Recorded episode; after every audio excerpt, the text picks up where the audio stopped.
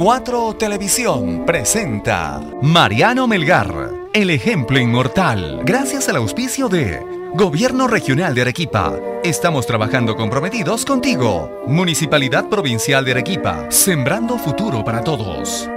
Cerro Verde, mejoramos contigo Arequipa. Tiendas Chingolito, a tu niño lo viste bonito. Y Municipalidad Distrital de José Luis Bustamante y Rivero, pasión por ti. Mariano Melgar es el símbolo y personaje más importante de toda la historia arequipeña. Y sin embargo, en la memoria colectiva y en la especialmente en nuestros jóvenes y niños, es un símbolo hueco, porque poco o nada se sabe de su vida, obra y trascendencia, que yo espero contarles en 19 microprogramas en homenaje al bicentenario del sacrificio patriótico de Mariano Melgar.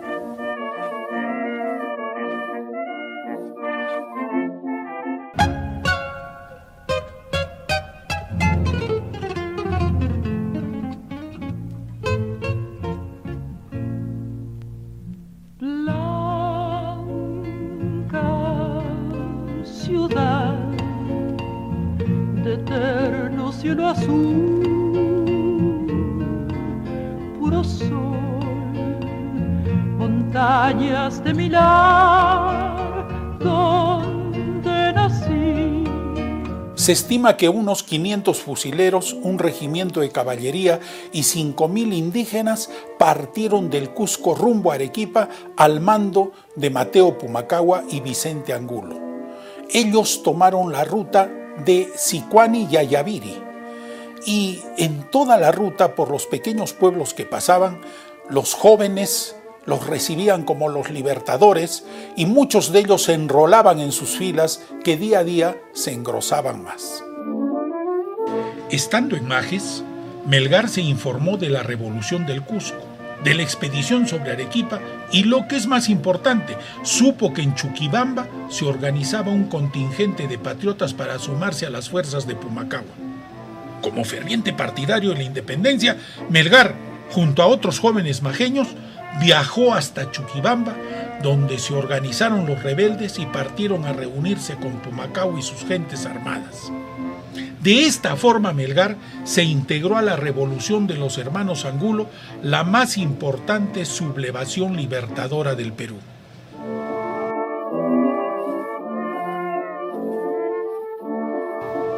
En la ciudad de Arequipa, las fuerzas realistas se preparaban para defender la plaza o enfrentarse a los rebeldes, que a órdenes de Pumacagua avanzaban por Sicuani y Ayaviri.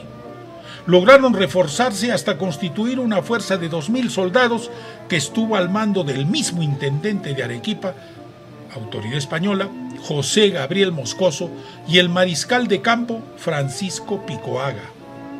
La fuerza realista decidió salir de la ciudad para luchar contra las fuerzas patriotas cortándoles el avance y derrotarlas. Avanzaron en dirección de Chihuahua y cuando llegaron allí escogieron el punto denominado Apacheta, en la comprensión de la hacienda Cangallo que queda en las faldas del Misti como el mejor emplazamiento para dar batalla. Varios días tuvieron que esperar hasta que el 10 de noviembre de 1814 apareció el ejército patriota y se enfrentaron en una batalla sin cuartel que duró unas dos horas. Ganó el ejército patriota comandado por Pumacagua, quienes tomaron presos a las autoridades españolas, al intendente Moscoso y al mariscal Picoaga triunfante el ejército patriota, descansó y marchó sobre la ciudad de Arequipa, distante a cuatro leguas, aproximadamente a 20 kilómetros, de la Pacheta. Ojo, en el Perú hay muchos lugares que llevan el mismo nombre. No confundir esta apacheta de la hacienda Cangallo de Chihuahua con la apacheta del cementerio general de la ciudad de Arequipa y con muchas otras apachetas que hay a lo largo y ancho del Perú. Al día siguiente, 11 de noviembre de 1814, los triunfadores entraron en nuestra ciudad en medio del júbilo de los partidarios de la independencia, que eran una minoría, y el recelo, temor y desconfianza de sus opositores, que eran la mayoría.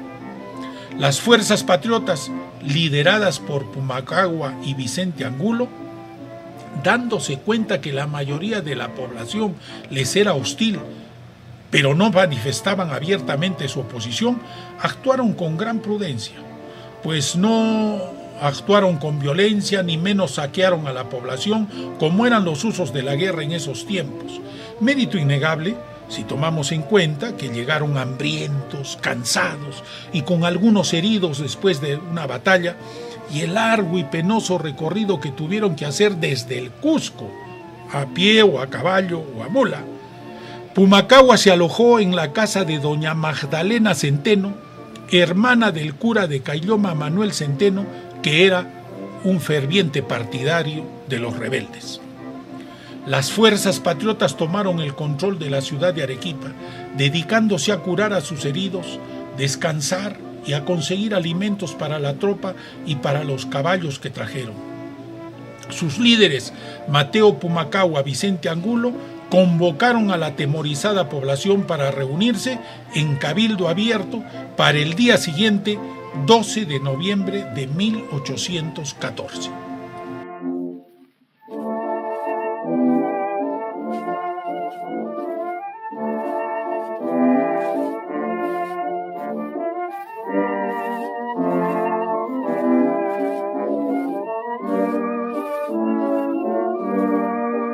Cuatro Televisión presentó Mariano Melgar, el ejemplo inmortal, gracias al auspicio de Gobierno Regional de Arequipa. Estamos trabajando comprometidos contigo. Municipalidad Provincial de Arequipa, sembrando futuro para todos.